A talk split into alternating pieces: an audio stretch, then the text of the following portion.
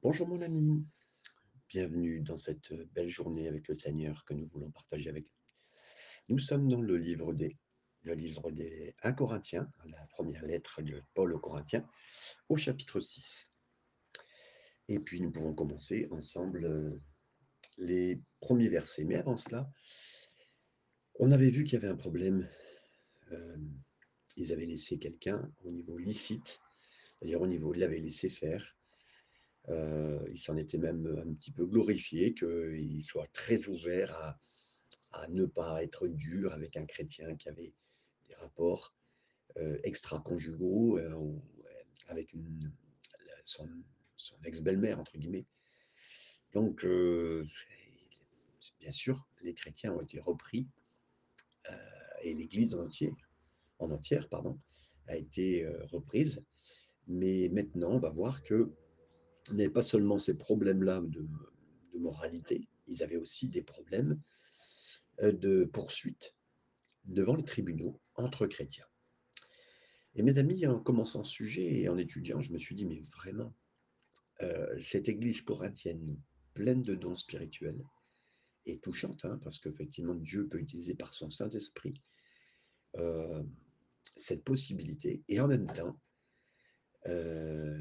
mais avec des péchés, on va dire, moraux euh, assez importants et touchants et particuliers quand même. Donc, euh, cette lettre est très appropriée avec les temps que nous vivons, avec ce que nous sommes en ce moment, et notre génération est particulièrement. Verset 1er à 4. Quelqu'un de vous, lorsqu'il a un différend avec un autre, hostile, plaider devant les injustes et non devant les saints. On va lire jusqu'au verset 4, mais je comme, euh, voilà. Est-ce que quelqu'un d'entre vous, voilà, c'est ce que Paul dit, a un différend, un problème, il a été blessé par un non-croyant, pardon, excusez-moi, il a été blessé par un croyant, hostile, alors là, c'est, il se donne la permission, il ose d'aller voir avec des injustes. Alors là, on pourrait dire des injustes, euh, le terme biblique, il pourrait dire qu'ils ne sont pas justes, mais là, c'est un terme, bien sûr, des injustes non-croyants, mais particulièrement des gens qui ne sont pas euh, comme si légalement, ils n'étaient pas comme nous, légalement. Et de toute façon, c'est vrai, oui, mes amis, on n'est pas sous eux, ils sont sous la loi. Ils seraient presque, comme dire, donc, injustes, sous leur loi. Mais nous ne sommes plus sous la loi, nous sommes sous la grâce, c'est différent, mais on est croyants. Voilà. On ne se met pas sous le même joug, on ne se met pas sous la même responsabilité. Qu'est-ce que vous allez faire? D'avoir, si vous avez un problème avec un croyant, allez attaquer en justice ce croyant. C'est ça qui s'est passé. Alors pourquoi ça se passe comme ça? Parce qu'à l'époque, euh, à Corinthe, il y avait des tribunaux très connus, ce qui se passait sur le marché. Je ne vais pas vous dire que c'était théâtral, mais en tout cas très connu, très apprécié. Puis quand vous vouliez même un petit peu euh, faire parler de vous, euh, ben, vous on parlait de vous surtout quand vous aviez des problèmes, entre guillemets, de justice, mais qui étaient publics.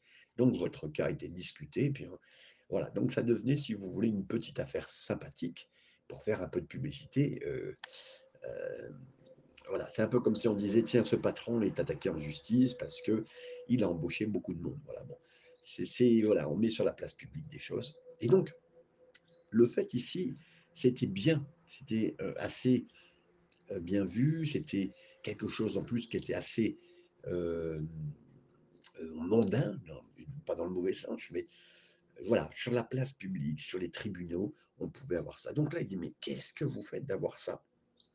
Et là, il dit quelque chose de très important. Ne savez-vous pas que les saints, les croyants, jugeront le monde?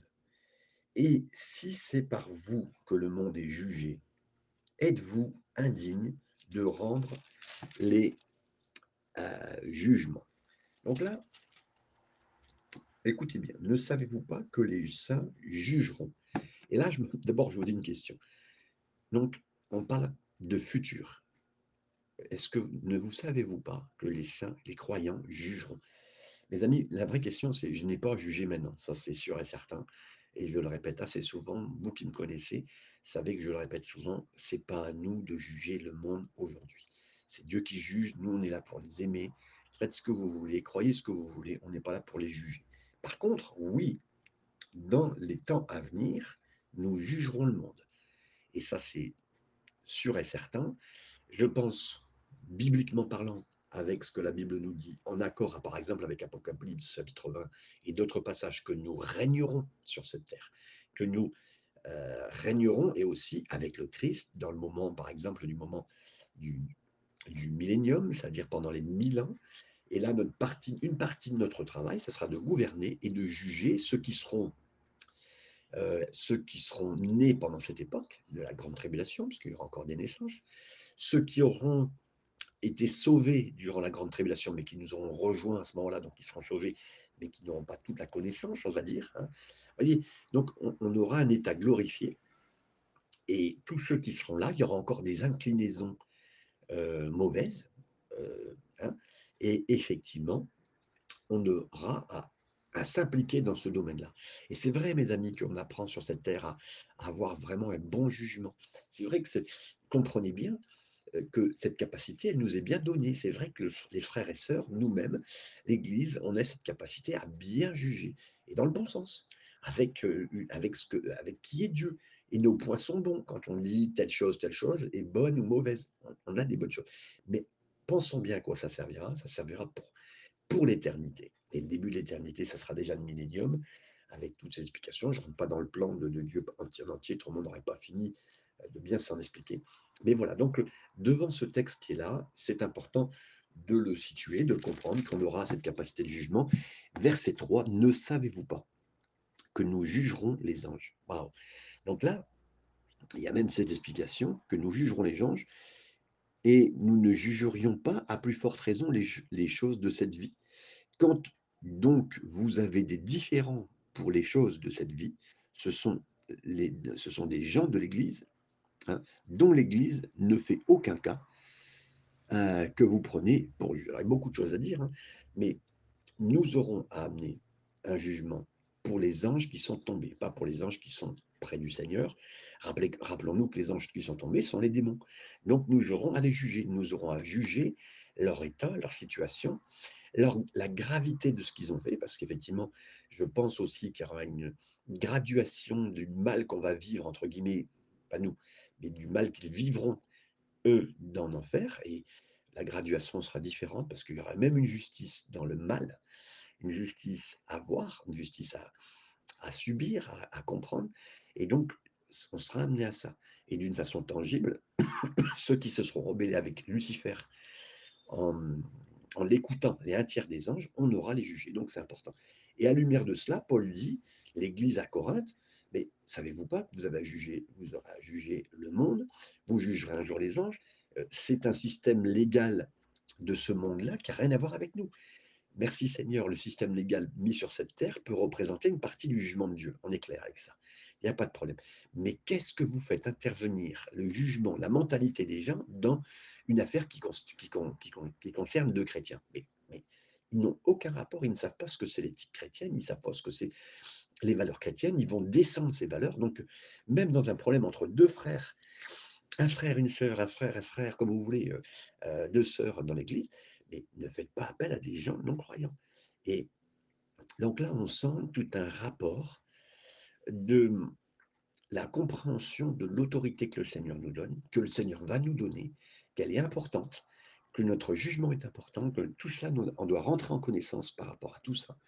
Et euh, et puis, euh, ne pas dilapider cette connaissance que nous avons, ce jugement qui commence à naître en nous, qui va être utilisé.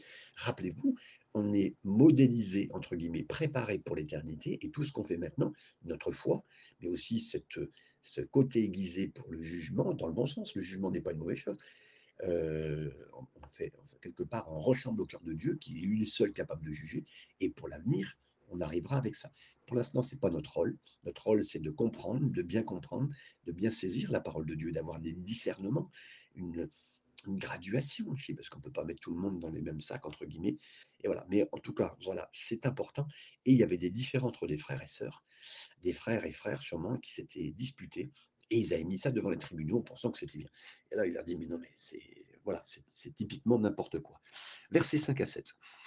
Ainsi, il n'y a parmi vous pas un seul homme sage qui puisse prononcer, qui puisse prononcer entre ses frères. On va lire jusqu'au verset 7, mais là, euh, les Corinthiens se pensaient sages. hein. Dans, le, chapitre 1er, vous verrez, puis c'était entre, le verset 15 à 18, euh, ils se pensaient sages, ils pensaient que c'était vraiment la sagesse les caractérisait. Mais non, non, elle ne se caractérise pas parmi vous, mes amis. Il n'y a pas de sagesse parmi vous. Vous allez de même demander aux autres de, juger. Euh, La sagesse, non, vous n'avez pas de sagesse du tout. hein. Ne pensez pas que vous avez de la sagesse. Et on ne devrait pas mélanger les choses et même en faire rentrer, des fois demander à des non-croyants de se, se préciser sur une église ou des choses comme ça. Mais ça n'a aucun rapport. Ils ne peuvent pas ju- juger les valeurs chrétiennes ou même se prononcer. Donc, par rapport à ça, donc il n'y a pas de sagesse.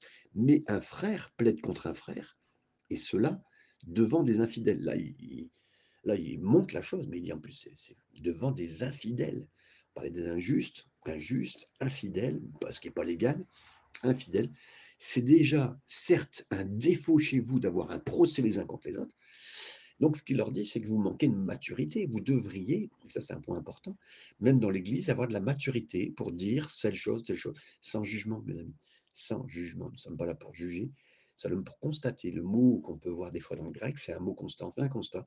Ce qui arrive pour certaines personnes, on constate, on fait des nuances, on explique. On dit, ben oui, mon frère, ma soeur, c'est pas bien. Et entre vous, faire ça, comme Paul le fait là, il se permet même de dire, il dit, c'est déjà un, défaut chez vous que d'avoir un procès les uns avec les autres. Pourquoi ne souffrez-vous pas plutôt que euh, pourquoi ne souffrez-vous pas plutôt quelque injustice? Pourquoi ne vous laissez-vous pas plutôt dépouiller? Alors, il dit, il ne dit pas jamais d'aller en, justice. Paul a été en justice pour son propre cas parce qu'il avait été mal jugé, il s'est mis en justice et c'était contre des incroyants. Mais il dit, ça c'est sûr et certain, entre croyants, nullement, jamais, vous laisserez quelques, euh, soi-disant injustices entre deux croyants se laisser aller. Et là, il dit, écoutez bien ce que je vais vous dire, il dit, vaut mieux souffrir d'injustice pour le royaume.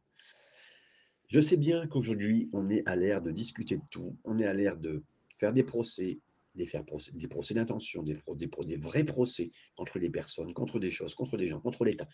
Mais ça, c'est la rébellion totale, mes amis. Et je ne suis pas en train de vous dire qu'il ne faut pas l'être contre des vrais problèmes. Non, je vous dis que là, entre chrétiens, il vaut mieux souffrir d'injustice entre deux chrétiens. Quelqu'un vous a fait du mal, des pasteurs vous ont fait du mal, une église, et vous pourriez en rentrer en procès contre eux. Mais mes amis, laissez cette injustice. Elle appartient à Dieu, et Dieu récompensera. Dieu saura, Dieu sait faire. Dieu sait à un moment ou à un autre faire ce qu'il faut. Euh, J'ai entendu même parler un jour contre, même contre un non-croyant, hein, un homme qui était pasteur, mais qui, voilà, que certains jugeaient comme non-croyant, l'avoir attaqué en justice. Je ne sais pas, mes amis, si c'est bien. Je ne sais pas si c'est bien de mettre un problème de chrétienté euh, sur la place publique et de, faire ça. Bien sûr que je suis d'accord avec vous, si c'est pas un bon pasteur, et si même pas un vrai pasteur, on est d'accord. Laissons ça à Dieu, mes amis. Moi, je préfère laisser même mon ennemi entre les mains de Dieu que dans mes mains à moi. Hein, euh, souvent, même dans les films, certains on dit euh, Dieu pardonne-moi pas et moi je vais faire. Non, mais où je suis Dieu. Euh, certains, comme dans le conte Monte Cristo, vous connaissez cette histoire, il a dit voilà, je viens aider Dieu, j'ai fait euh, la main de Dieu. Mais t'es pas, pas Dieu, c'est Dieu qui fera. Et cette histoire-là, vous savez que c'est l'un des livres les plus plébisci- plébiscités des Français qui sur le, le pardon et surtout le non-pardon. Parce que bah, Comte Cristo se venge hein, des gens qui lui ont fait beaucoup de mal, qui ont ne pas permis son mariage et tas de choses. Mais, mes comment peut-on laisser faire ça? Et donc le Seigneur est totalement contre. Et dans cette histoire, il dit vaut mieux que vous vous laissiez dépouiller envers des frères. Waouh Et que vous n'agissiez pas de cette sorte. hein. Pourquoi ne, vous, ne vous laissez-vous euh, pas plutôt dépouiller? Il dit vous êtes à tort de vous mettre en justice et en plus de- d'essayer d'avoir raison, de gagner votre point. Entre deux chrétiens, il y en a un qui essaie de gagner son point, mais mes amis, non. Et les deux frères ont été euh, comme ça. Et en plus, là, Paul fait l'emphase sur l'Église. Vous devriez, quelque part même dans l'Église, savoir, savoir bien faire ce qu'il faut. Quand il y a un problème comme ça, on devrait effectivement, il devrait y avoir un arbitrage chrétien et régulièrement, s'il le faut, afin que, oui, que ça soit bien nettoyé, bien propre entre nous, même bien fait. Attention, on ne va pas commencer à lancer des tribunaux chrétiens, ce n'est pas le point. Mais oui, il pourrait y avoir des problèmes, mais il faut savoir les gérer. Versets 5 à 7, on arrive verset Maintenant, le verset 8, comme je n'ai commencé à le lire, mais c'est vous qui commettez l'injustice et qui dépouillez. Donc là, vous avez vu, c'est inversé parce qu'on est en train de se tromper. Ces croyants sont en train de se tromper, mais c'est vous qui commettez l'injustice. Vous pensez que c'était, heu, vous venez, heu, devant les tribunaux non-croyants pour plaider une histoire parce qu'on vous a fait du mal, vous êtes blessé, c'est grave ce qui est arrivé, sûrement, oui. Mais là, en fait, c'est vous qui commettez l'injustice. Ouais, en faisant ça et en plus, en ne vous laissant pas et qui dépouillez. Vous dites que, heu, voilà, vous ne voulez pas vous laisser dépouiller, mais en plus, c'est vous qui dépouillez. Donc en fin de compte, en se prononçant comme ça, on va en plus vers, heu, la difficulté des choses. Je m'arrête tout de suite en disant: «Écoutez mes frères et sœurs, c'est possible que vous ayez fait ça». Les amis, le point, c'est pas que vous soyez vous vous sentiez jugé maintenant entre ce que je suis en train de vous dire. Le point, c'est que vous alliez vers le Seigneur parce que peut-être vous n'avez pas de connaissances, pas suffisamment, mais que le Seigneur vous aide et que si un jour vous avez été en justice contre qui que ce soit, même dans le milieu chrétien, mettez-vous sous le sens précieux du Seigneur, demandez son aide, son pardon, faites ce que vous avez à faire et même le Seigneur saura vous éclairer s'il y a besoin même de réparer. Voilà, mais soyons simples, soyons bénis de faire ce qu'il faut et de d'aller faire ce qu'il faut devant, devant la- la maison du Seigneur. Voilà. Et donc ici, on continue, bien sûr, on l'a lu ce verset 8. euh, on a lu ce verset 8. euh, C'est vous qui commettez l'injustice et qui dépouillez, et c'est envers des frères que vous agissez de la sorte. Mes amis, l'importance des frères et sœurs doit revenir dans nos vies. L'importance de voir, ce sont, c'est un peu, bon, c'est vrai que dans nos familles maintenant c'est un peu plus divisé, mais voilà, l'importance de la famille de Dieu tellement importante, tellement forte, tellement puissante qu'il faut revenir à ça. Et là, oui, cette, église elle avait des dons spirituels incroyables, mais elle avait plus de, elle avait plus cette famille, cette notion de famille, cette notion de puissance et de, de grâce qui pouvait être donnée. Verset 9. Ne savez-vous pas que les injustes n'hériteront pas du royaume de Dieu? Et là, il leur dit, mais vous savez bien qu'ils ils sont injustes. Et ces injustes-là, ils vont pas hériter, hériter du royaume de Dieu. Qu'est-ce qu'il est en train de dire? Il dit, mais avec ce que tu fais là, malheureusement, euh, hein, tu pourrais, hein, ces injustes qui commettent l'iniquité, et puis, euh, mais c'est vous qui commettez l'injustice et qui dépouillez, bah, si on l'a lu, hein, et ce début du verset 9, on a lu aussi, donc, ne savez-vous pas que les injustes n'hériteront pas du royaume de Dieu? Ne vous y trompez pas. Ne vous y trompez pas. Et après, il a commencé, on va commencer à voir ne vous y trompez pas, ni les impudiques, ni les idolâtres, ni les adultères, ni les efféminés, ni les infâmes, ni les voleurs, ni les cupides, ni les ivrognes, ni les outrageux, ni les ravisseurs n'hériteront. Donc il dit, ces injustes-là, ils vont pas hériter. Pourquoi tu te mets sous l'injustice Pourquoi tu te mets à toi-même injuste et à faire de l'injustice Tu pourrais même, en faisant ce que tu fais là, perdre ton salut à force de travailler contre les chrétiens, faire du mal. hein. Et ici, on voit Paul commence à parler aux Corinthiens, aux croyants. C'est on doit quitter ce genre de choses. Et vous allez voir qu'au verset 18, il y a bien quelque chose qu'on doit fuir, c'est ça.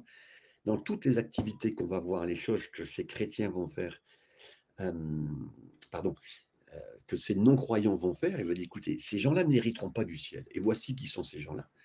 Ces gens-là sont des fornicateurs, euh, des voleurs, des, adultères, des, des, personnes qui boivent, enfin, qui, sont dans l'activité la, de boire régulièrement. Et donc, il va dire, fuyez tout ça. Comme il dira au verset 18, fuyez euh, la fornication, l'impureté, l'impureté sexuelle. Donc, on voit bien ici que euh, Paul essaie de bien replacer tous ses frères et sœurs dans ce contexte, dans l'explication, qui leur donne la première raison pour laquelle ils devraient faire et fuir la fornication, parce que ça met en péril l'état éternel. Toute chose qui peut nous mettre en état de perdre, qui peut nous mettre sur le chemin pour perdre notre salut, doit être, quittée. Ça signifie, d'abord, premièrement, vous avez vu, on va parler d'une liste de péchés qui font qu'on n'hérite pas du, du, salut éternel, qui pourrait nous faire glisser et tomber et pas relever. Donc, on a à fuir toutes ces choses, comme une peur pour dire, ben, si c'est si, si comme si je dois marcher avec du savon et tomber par terre, ben, c'est fini, je veux plus. Euh, Retirez-moi le savon, je, vais partir de là. Voilà. Et donc, tous ces péchés peuvent nous faire glisser et tomber. Hein et donc là, il le dit, ça pourrait faire comprendre à quiconque qui lit cette lettre, euh, qui, comme si, si quelqu'un avait lutté et avait échoué dans ce domaine, il aurait pu tomber et puis mourir. Non, il dit voilà, c'est quelqu'un qui continue à faire ça. Quelqu'un qui boit, mais qui boit et qui continue à boire, qui, qui est fornicateur, en dehors du mariage, qui a des relations sexuelles et qui continue à les avoir. C'est là, c'est cette personne-là. C'est quelqu'un qui est dans une position euh, qui, dans son péché, le pratique aime le pratiquer et n'en est pas dégoûté, et puis continue à le faire, continue à le faire, continue à le faire. Donc là, voyez bien, hein, tout ce que, ce que je sais, c'est ceci, c'est qu'une personne perd son salut, euh, elle finit au même endroit parce qu'elle a continué à être dans cet état. Et je voudrais pas être à sa place quand il sera dans le Seigneur, parce que euh, le nombre de fois où il est, ce ne sera pas parce qu'il sera venu un nombre de fois à l'église euh, qu'il priera longtemps. Non, ça n'a rien à voir avec ça. Il n'a pas fui le péché en général et le péché de la fornication ou de l'impureté en particulier. La Bible, elle rend ce moment clair hein, euh, que ceux qui continuent dans leur péché hériteront, hériteront, euh, n'hériteront pas du royaume de Dieu. Donc c'est le point important ici. Je continue verset 9. Il nous est dit donc qu'on a cité toutes les... Le, ici indique que Paul euh, a dit que tous ceux qui, sont, qui pratiquent ces choses-là hein, euh, seront touchés et n'hériteront pas du salut. On parle bien sûr donc des impudiques, donc là le terme pornéo qui revient, donc quelqu'un qui, ne, euh, qui a un péché, entre guillemets, qui vit dans le péché, et là particulièrement la fornication, c'est de pratiquer le péché en dehors euh, pratiquer la, sexualité en dehors du mariage. Euh, les idolâtres, des gens qui ont des idoles, n'importe lesquelles soient-elles, mais qui vivent avec ça et qui vivent bien et qui pratiquent et qui continuent à pratiquer dans ce domaine-là. Des adultères, donc quelqu'un qui pourrait avoir une relation adultère hein, euh, et qui continue à l'avoir. On pourrait, voilà, et ça pourrait être qui que ce soit, les efféminés. Et là, on parle d'homosexualité, toutes sortes d'homosexualité de gens, transgenres, tout ce qui existe et qui est nouveau aujourd'hui, dans la même pratique. Certains pourraient dire, ben non, c'était l'époque des prostituées sacrées, des hommes prostitués sacrés. Non, les deux termes sont partagés en grec, euh, que ce soit des prostituées sacrées hommes ou des prostituées ou de l'homosexualité en général, elle est proscrite. Et elle est précisée ici, et même les infâmes, donc tout est ici, tout ce qui pourrait faire, qui nous éloigne du salut et qui est pratiqué comme quelque chose qui nous éloigne donc du Seigneur. Donc voilà. Et on arrive là donc avec ensuite, bien sûr, les voleurs, quelqu'un qui vole régulièrement, qui dit des choses infâmes, les infâmes, des choses, euh, infâmes régulièrement, qui permet d'écouter ça, qui les dit. Hein. Euh, les cupides qui, bon, qui ne se satisfait pas de leur argent euh, qu'ils ont, ils veulent plus. Et là, malheureusement, nous sommes dans, ce siècle-là, et les autres points sont les mêmes aussi. Ivrognes, qui tombent facilement euh, dans des soirées, comme vous voulez, euh, où ça y est, ça tombe là-dessus, euh, et les gens sont capables d'être ivres d'une soirée. Outrageux, méchanceté dans ce qui est dit aussi, ravisseur pour voler, n'hériteront pas. Donc, et c'est là ce que vous étiez. J'aime tellement ce verset, ce verset, début du verset 11, parce que ça montre bien la puissance du péché, mais aussi de la délivrance du puissance du péché. J'ai aidé des personnes qui étaient sur dans l'homosexualité en parlant de ce verset-là. Pas seulement, parce que des fois, on, a plus de capacité à, être aidé dans beaucoup de domaines, mais dans ce domaine-là, c'est un peu compliqué. Alors, c'est là ce que vous étiez. Et là, mes amis, entendez bien ce que le Seigneur est en train de dire. C'est là ce que vous étiez quelques-uns, hein, il est marqué. Donc, certains, quand ils sont devenus croyants, l'étaient avant. Ils ont été délivrés puissamment du Seigneur, et le Seigneur les a vraiment délivrés, et ça, c'est un point très important qu'on doit souligner. Oui, donc certains nous disent, bah oui, j'ai une tendance à ceci, à voler, un kleptomane, à, à mentir, à ceci, et à être dans l'homosexualité. C'est ce que vous étiez, et le Seigneur peut vraiment nous délivrer. Vous avez le droit de dire Amen dans votre cœur. Et, mais verset, verset 11, la continuité, mais vous avez été lavé, en trois, en trois points. Lavé, vous avez été sanctifié, et vous avez été justifié.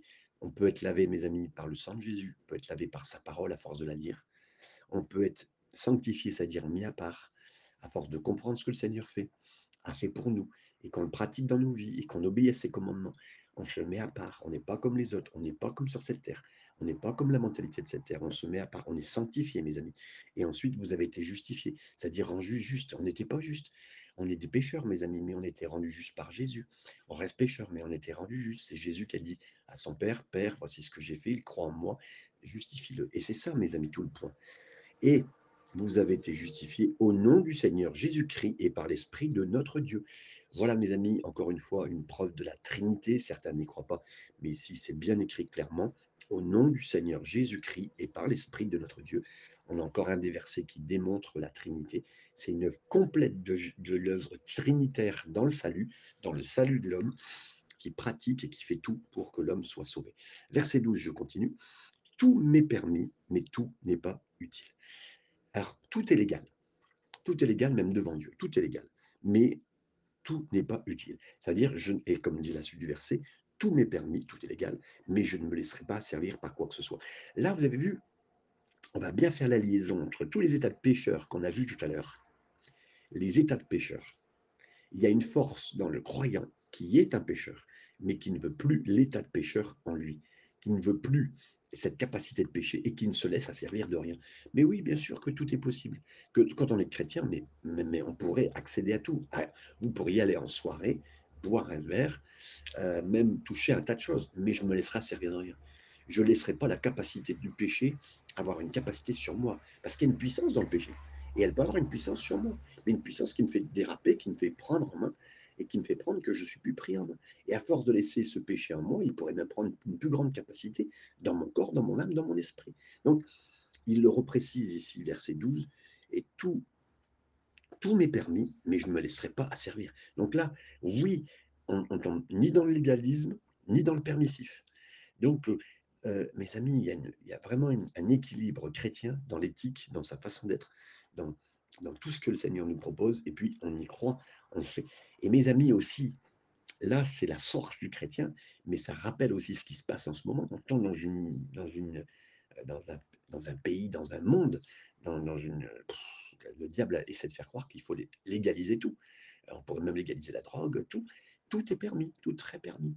Non, mais non, je me laisserai servir de rien. Ah, bien sûr, tout est permis, mais je me laisserai asservir de rien. Alors, on veut permettre tout, on veut permettre les enfants ceci, on veut permettre. Mais, mes amis, on se laisse asservir par nos enfants, on se laisse asservir par l'homosexualité. Vous savez, aujourd'hui, ils forcent pour passer, ils passent en force, hein, c'est ça que je veux dire. Voilà, et c'est un viol de l'homosexualité sur les hommes, sur les femmes, sur notre génération, sur nos enfants, surtout. Et je prends conscience de ce que je dis, et je suis avec vous pour le dire. Verset 13, écoutez bien, les aliments sont pour le ventre et le ventre sont pour les aliments. C'était une, une, phrase corinthienne qui voulait dire, ah ben écoutez, les aliments qui sont là, tous les aliments qui sont là, on pourrait avoir des escargots, des huîtres devant vous, du foie, euh, des abats, euh, des, des, bonnes, des bonnes choses, hein, des très bons plats, et puis vous allez dire, bah, tous ces aliments-là, sont faits pour le ventre. Donc on accepte. Ah oui. C'était un peu une mentalité de dire, on accepte tout ce qui est nourriture, on va le manger. Bon, ça paraît à peu près bien. Et Dieu détruira l'un comme l'autre. Il détruira et le ventre et les aliments. Hein, on est bien d'accord que tout cela sera détruit. D'accord. On continue dans ce vers. Mais le corps n'est pas pour l'impudicité. Alors, de la même façon qu'un ventre a faim, on va laisser accepter tout manger. Ben oui, on peut tout manger, ton corps a faim. Ton, oui, ton corps a faim, tu peux tout manger. Alors, est-ce à dire que parce que notre corps a une envie, qu'on va le laisser faire? Est-ce à dire parce que mon corps a une envie sexuelle que je vais le laisser faire? Parce qu'à l'époque, on avait des mille prostituées, femmes, qui descendaient du temple d'Aphrodite et qui descendaient tous les soirs en ville pour se prostituer pour une offrande. Je ne sais pas le prix de l'offrande, mais on pouvait, donc, à un certain prix, plus ou moins fort, avoir une relation sexuelle avec une femme qui descendait du temple. Et même les Corinthiens chrétiens acceptaient ce genre de mentalité. Je ne sais pas s'ils participaient, mais en tout cas, ils y participaient en acceptant. Bah oui, ça peut se faire. Bah oui, c'est un peu normal. Je peux comprendre, les gens de ma génération, ils ont une envie sexuelle, je peux les comprendre. Mais tu n'as pas à les comprendre. Et en fait, le corps n'a pas à répondre à tous les besoins sexuels. Il y, y a des choses que, qui n'ont même pas besoin d'être nommées, que je ne vais pas vous dire par micro, euh, devant le micro, mais que vous n'avez même pas à faire parce vous pensez que c'est un besoin. Ah ben certains, ce nouveau besoin qui a été fait, il paraît que c'est bien. Mais, mais tu n'as même pas besoin de le faire ou de le créer c'est pas parce que c'est un besoin sexuel qu'il faut le faire. Et là, on voit une dissociation entre euh, s'il y avait une acceptation de pouvoir manger, et encore, je ne suis même pas sûr qu'il faut accepter de tout manger, entre guillemets, comme si on pouvait avoir une pratique euh, facile et qui fasse qu'on ait beaucoup de choses à faire et beaucoup de choses à dire. Non, mes amis, on ne pratiquera pas ce genre, et Dieu détruira l'un comme l'autre, et le corps n'est pas pour l'impudicité. Et là, donc et on arrive à cela, donc ne vient pas pour le pornéo, ne vient pas pour des, relations sexuelles hors mariage. Et donc on voit tout de suite, encore une fois, la capacité que le Seigneur nous donne par son esprit de récupérer ce qui est, voilà, que nous ne laissons pas faire le péché dans nos vies. Il est pour le Seigneur. Et le Seigneur est pour le corps. Et là, on voit que notre corps appartient au Seigneur et que voilà, on n'ira pas salir. C'est le corps que le Seigneur nous a donné, c'est le corps du Seigneur. Et s'il est sali, c'est le Seigneur qui est sali. Et donc, c'est un peu comme son, c'est un peu comme son, euh, son, euh, le nom du Seigneur qui peut être sali. De la même façon, la même chose. Verset 14. Et Dieu qui a ressuscité le Seigneur nous ressuscitera aussi pour sa puissance. Donc son corps, sa puissance, son esprit, ce, ce Saint-Esprit qui a ressuscité, voilà toutes ces choses qui sont en nous et qui sont importantes, qui sont précieuses. Verset 15, ne savez-vous pas que votre corps, euh, que vos corps sont les membres de Christ? C'est-à-dire que là, oui, nos corps font partie du corps de Christ. La partie de notre corps appartient au corps de Christ. Et donc, si je chalis le bout de mon doigt, ben, c'est le corps de Christ, quelque part, littéralement, qui serait comme sali. Donc, on n'a pas à le salir. On ne prend pas ça pour euh, ah, il va sale. Non, non, qu'elle soit physiquement, quelque part, comme spirituellement, comme moralement, on ne salit pas. Ça appartient au Seigneur. Prendrais-je les membres de Christ pour en faire des membres d'une prostituée? Et là, il va loin, bien sûr, il parle de prostitution, parce qu'effectivement, à l'époque, c'est ce qui se passe. Mais là, on pourrait parler de pureté sexuelle, on va parler dans des choses qui, sont, qui appartiennent à la prostitution, qui ferait que notre corps soit sale.